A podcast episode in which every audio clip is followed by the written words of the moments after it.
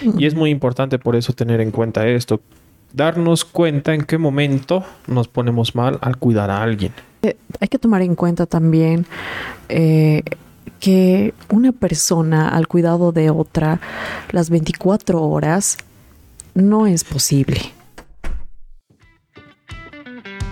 Estás escuchando La Casa de Locos. Un espacio para conocer más de tus emociones, pensamientos y actitudes. Donde resolveremos tus dudas y preguntas sobre la salud mental. Así que bienvenidos y pónganse cómodos. Yo creo que es algo que tenemos bastante en nuestro medio y que tiene que ver con la responsabilidad que tienen muchas personas al cuidar a sus familiares principalmente que tienen una discapacidad o una enfermedad crónica y que esto genera en el tiempo bastantes problemas, ¿no? Y me refiero a lo que se llama el síndrome del cuidador. Exacto, ¿no? Muchos de mis pacientes eh, me dicen, no, doctor, o sea, la verdad, estar en casa, atenderlo con todo el amor que tengo, pero me cansa, ¿no? Me enfermo. Y es algo muy común en estas personas que, que cuidan a estas personas, ¿no? Eh, este tema es muy importante porque sí hacemos, hemos hasta ahora hecho mucho hincapié en algunos trastornos mentales pero tenemos que tomar en cuenta que estos trastornos mentales no solamente afectan a la persona que está diagnosticada, sino a una familia que hay por detrás que tienen que cuidarlo, que si el paciente está agresivo hay que contenerlo. Muchos de los pacientes tienen conductas disruptivas, o sea, de un momento a otro se enojan, rompen las cosas. Entonces, con el tiempo, si es una vez, no te cansa, ¿no? Lo puedes claro, una semana, sobrellevar. Dos semanas, uno aguanta, ¿no? Pero ya cuando Imagínate cinco años, diez años. Sí, y aquí es donde rompemos el mito, ¿no? No es cierto de que porque lo amas no te puedes cansar, ¿no? Porque es tu hijo, porque es tu hermano. No, totalmente. No, esa es algo que en verdad agota y muchas veces requiere un apoyo igual. Porque, ¿cómo se presenta? A ver, ustedes muchachos, ¿cómo han visto a estos pacientes, a estos, bueno, no pacientes, a estas personas que cuidan a estos nuestros pacientes? Un, un patrón común es los hijos de personas que tienen demencia. Creo que es uno de los, de los eh, digamos, subtipos más comunes. Los hijos de personas, de adultos mayores que tienen demencia y que están a su cuidado, ¿no? Estas personas se enfrentan a muchas eh, dificultades, sobre todo en el cuidado. ¿Por qué? Porque una persona con demencia pues tiene conductas disruptivas, mm. ¿no? Eh, tiene problemas para dormir, para comer, para asearse, para poder eh, tener una actividad más o menos regular. Entonces están ahí al pendientes todo el tiempo. ¿Y esto qué genera? Pues genera un desgaste emocional, genera un montón de ansiedad. Es decir, ya, y si no hago eso, si no, le doy su comida a las 12, entonces se va a poner mal, se va a poner agresivo, me va a pegar. O va a pensar que lo estamos envenenando. O va a pensar que ya no lo queremos y va a empezar a llorar. Entonces la persona que está al cuidado tiene que estar haciendo todo ahí como que un reloj y si no lo hace entonces espera y, y como que la ansiedad como aumenta, que su ansiedad aumenta y espera que pase lo peor y entonces esa persona que está ansiosa tal vez igual no cuide bien a esta persona a la que está necesitada Exacto. Entonces, es una cadena, ¿no? Eso es importante eh, resaltar de que muchas veces cuando estamos en este punto, ¿no? De, de, tener un síndrome, o sea, muchos síntomas negativos respecto al cuidado, es de que empezamos a, fallar en la, en la, forma en que cuidamos a estas personas, ¿no? Y ahí es donde puede empeorar la enfermedad incluso, ¿no? De, de a quien tratamos de cuidar. Y es muy importante por eso tener en cuenta esto, darnos cuenta en qué momento nos ponemos mal al cuidar a alguien. Correcto. Aparte, hay que tomar en cuenta también eh, que una persona al cuidado de otra las 24 horas no es posible. ¿no? Tener un cuidado eficaz, estar al pendiente de todas las cosas que necesitan, no es posible. Mm. Entonces, muchas veces yo a los pacientes les digo, em, tienes tu mamá, con quiénes más vives, para que todo el cuidado del paciente sea mm, dividido. Ah, ya, como que repartido entre repartido, las más ¿no? personas que se pueda, ¿no? Por ejemplo, en la demencia, mm, qué importante porque los hijos muchas veces, no todos los hijos responden de la misma manera, ¿no? Entonces, para eso... Eh, lo que yo opto en estas familias es que el paciente esté un tiempo con un hijo, luego con otro tiempo con otro hijo, porque si yo le voy a sobrecargar y le voy a decir, no, sabe que usted se tiene que hacer cargo de este paciente, entonces hay una sobrecarga emocional en, en los cuidadores, ¿no? Totalmente. Yo, por ejemplo, he tratado con personas que están a cargo de pacientes con demencia, no digamos Alzheimer u otra parecida y tienen varios hermanos, o sea, son como cinco o seis hermanos, pero es una sola persona la que se hace cargo de todo esto. Siempre. ¿Y cuáles son los argumentos más eh, escuchados? No, no, es que mi hermana tiene su familia, tiene hijos, entonces no puede atender. No, es que mi hermano vive en el extranjero. Es que mi hermana está enferma. Es que mi hermano trabaja. Y le digo, entonces, usted es única hija. O sea, los otros que han sido hijos eh, de amor, hijos de qué, o sea, de, intención, nunca han tenido un compromiso. Tienen que repartirse el cuidado. ¿Por qué? Porque si le cargan a una sola hija o hijo, entonces esta persona tiene mucho riesgo de desarrollar problemas mentales como depresión, ansiedad, incluso una relación ambivalente con la persona cuidada llegan incluso a sentir emociones de rabia, de enojo con la persona a la que cuidan, con su propio papá. Es como que ya estoy cansado de atender a esta persona y estoy aburrido, ya no quiero más. Y entonces hay esos sentimientos negativos. ¿Por qué? Porque esta persona no puede descansar, porque no puede darse tiempo a sí misma, porque no puede cuidarse a sí misma. Entonces tenemos que fomentar siempre el cuidado de las personas adultas mayores o de cualquier persona que necesite cuidado por varias personas. No puede ser que le dejen la carga a una sola. Exacto, entonces eh, la recomendación, la primera recomendación es eso, tratar de dividir la carga. Las tareas, ¿no? No, las tareas. Y si es que no se puede, tal vez buscar ayuda, ¿no? Una enfermera, algo que le ayude por lo menos en el día a, limpiar, la limpieza, algo que disminuya esta carga a la persona que está cuidando, ¿no? A esta otra persona enferma, porque como decías Álvaro, pueden empezar a generar síntomas de ansiedad muy fuertes, depresión, ¿no? Y, y, bueno, eso es otra carga que, que, tratar de llevar, de sobrellevar, ¿no? Algo también eh, que he visto es que también hay una sobrecarga en las madres, por ejemplo, o en los familiares, en las esposas que tienen pacientes que son consumidores de alguna sustancia. terrible. Es realmente... Eh, es doloroso para una persona ver cómo uno va consumiendo la sustancia a pesar de que sufre, a pesar que han perdido muchas cosas.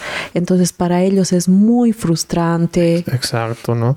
Y ahí va, eh, como en muchos de nuestros problemas, eh, muchos muchos de, nuestros pacientes, por ejemplo, no solo hay alteraciones en la parte del de la parte emotiva, digamos, ¿no? Y ahí vienen los problemas de pensamiento. Empiezan a cambiar la forma de pensar estas personas que están cuidando eh, diciendo, no sé, tal vez es mejor o, para tratar de aminorar, digamos, eh, le daremos lo que quiere. Sí, sí, sí, sí.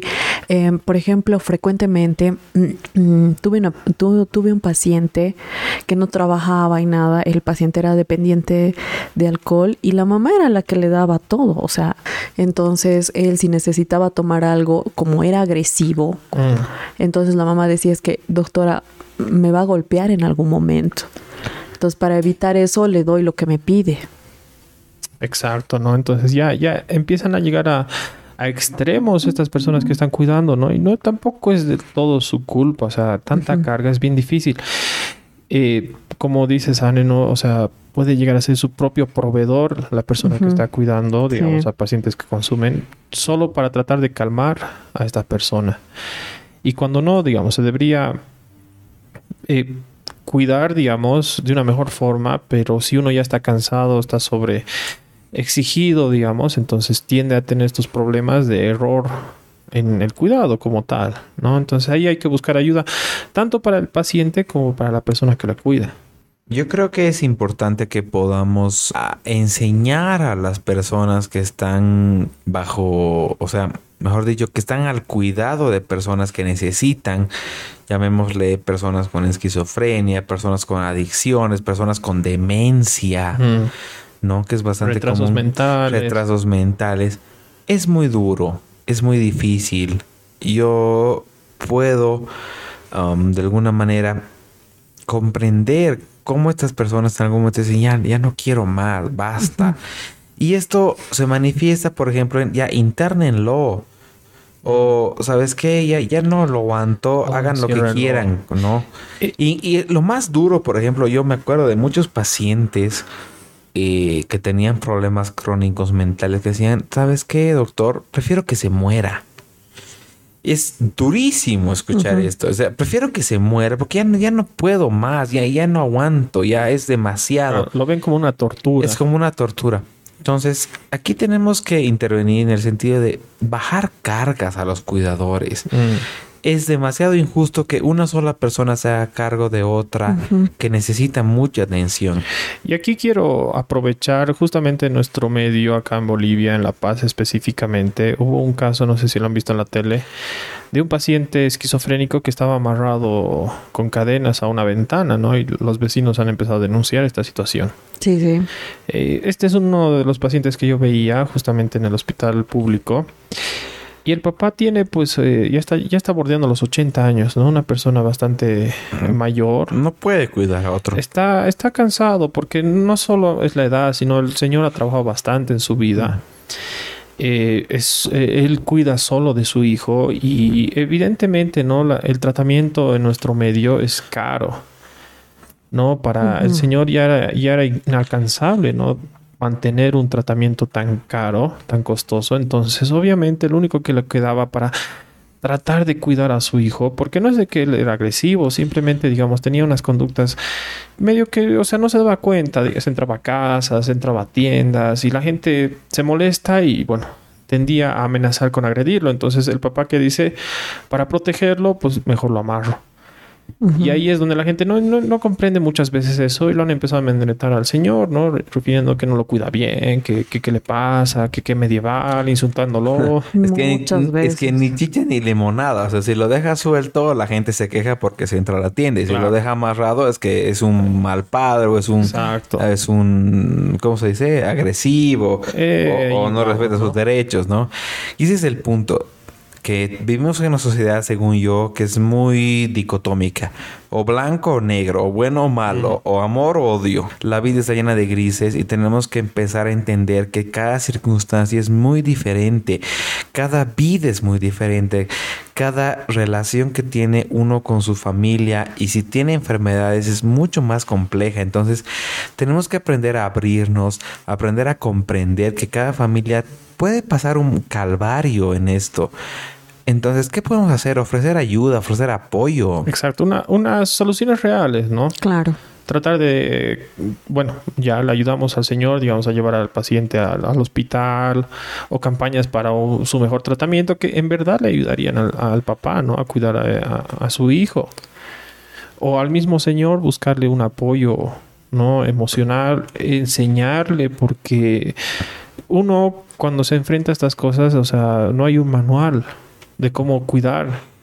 Y uno trata de hacerlo mejor porque no es con la mala intención, ¿no? De que uno va a encerrar a alguien o darle alcohol a su hijo que es alcohólico, sino es tratando de buscar una solución.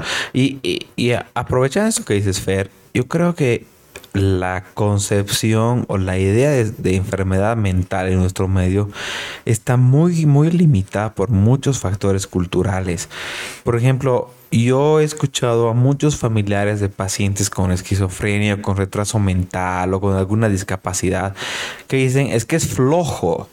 No quiere hacer. No es que sea flojo, es que realmente no puede hacerlo. Claro, ese cerebro no está funcionando a su mm. capacidad para poder realizar la actividad. Y, hay muchas cosas que, que, la gente puede interpretar como que, ah, o sea, él puede pero no quiere. No, es que en realidad no puede. Y aquí tenemos que apoyar y tenemos que concientizar a la población de que no todos van a poder rendir igual y que no todos son iguales y que no todos necesitan el mismo tratamiento o la misma forma de acercarse. Claro, y no todos tenemos la misma capacidad. Exacto, exacto. si va más allá de tus manos, si te dices, no puedo hacer esto, entonces déjalo a alguien que sí pueda hacerlo. No te cargues. Y eso va para todos. Y, me, creo que puede ser un consejo adecuado para todos los tipos de problemas mentales.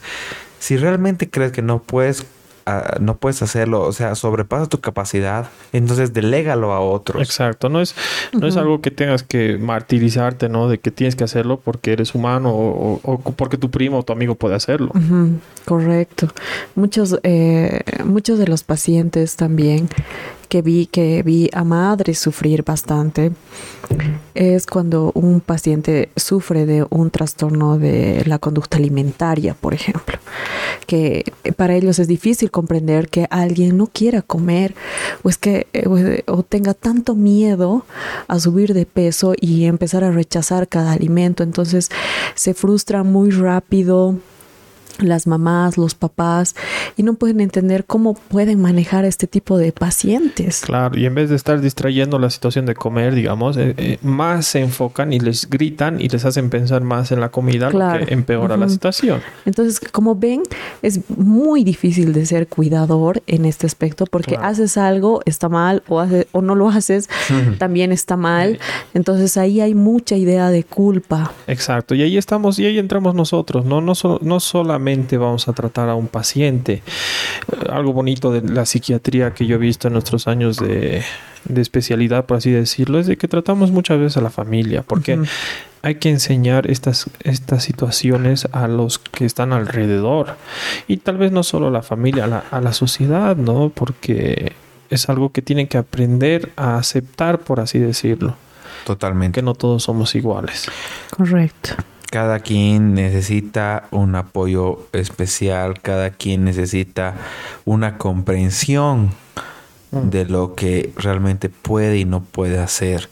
Tenemos que, a mi modo de pensar, bajar un poco las expectativas eh, en relación a que tienes que hacer esto y si no haces esto estás mal mm. o yo tengo que hacer esto. Y esto va para cuidadores también. Es que si no lo, si no le doy todo lo que quiere entonces soy mala madre o soy mala hermana soy mala hija o lo o por internarlo digamos. Exacto. No. Si realmente te quiebras y no puedes continuar Está bien darle a alguien más esto. no significa que eres mala persona porque dejas a tu familiar en manos de otra persona. Es que realmente ya no puedes y necesitas ayuda de alguien. Entonces, eso es algo muy importante que quiero dejar. Si necesitas ayuda, si tienes un familiar que está sufriendo y que no puedes darle lo que necesita, haz lo que haz que otra persona lo haga necesitas otra ayuda. Y no te hace mala hija, no te hace mal padre, no te hace mal hermano. Solo le estás dando lo mejor a la persona que lo necesita. Y tú necesitas estar bien para poder darle eso a la persona que, quiere. si tú estás mal, no sirves. Exactamente, ¿no? Entonces ahí va la recomendación y ya olvidemos del mito de que eh, uno sabe que va a ser siempre, ¿no? O sea, buscar ayuda no está mal, ¿no? Y busquen apoyo y eh, agradecerles, ¿no? Y resaltar todo el trabajo que hacen día a día estos cuidadores que realmente son para mí, sí, realmente. es, es algo que hay que ah, darse una palmada a la espalda, hay que ponerse una medallita de oro en el pecho porque lo están haciendo bien, ¿no? Sí, hay que resaltar a estas personas. Exactamente. Bueno, muchachos, muchas gracias por acompañarme el día de hoy, a la gente por eh, acudir a esta casa de locos y con todo gusto los esperamos para la siguiente. Un abrazo, gracias a todos. Chao chicos, un abrazo. Y no te olvides que puedes mandarnos todas tus dudas y preguntas a nuestras redes sociales. Y gracias por acompañarnos. Los esperamos hasta la siguiente. Y no lo olvides, todo mejora cuando mejora tu salud mental.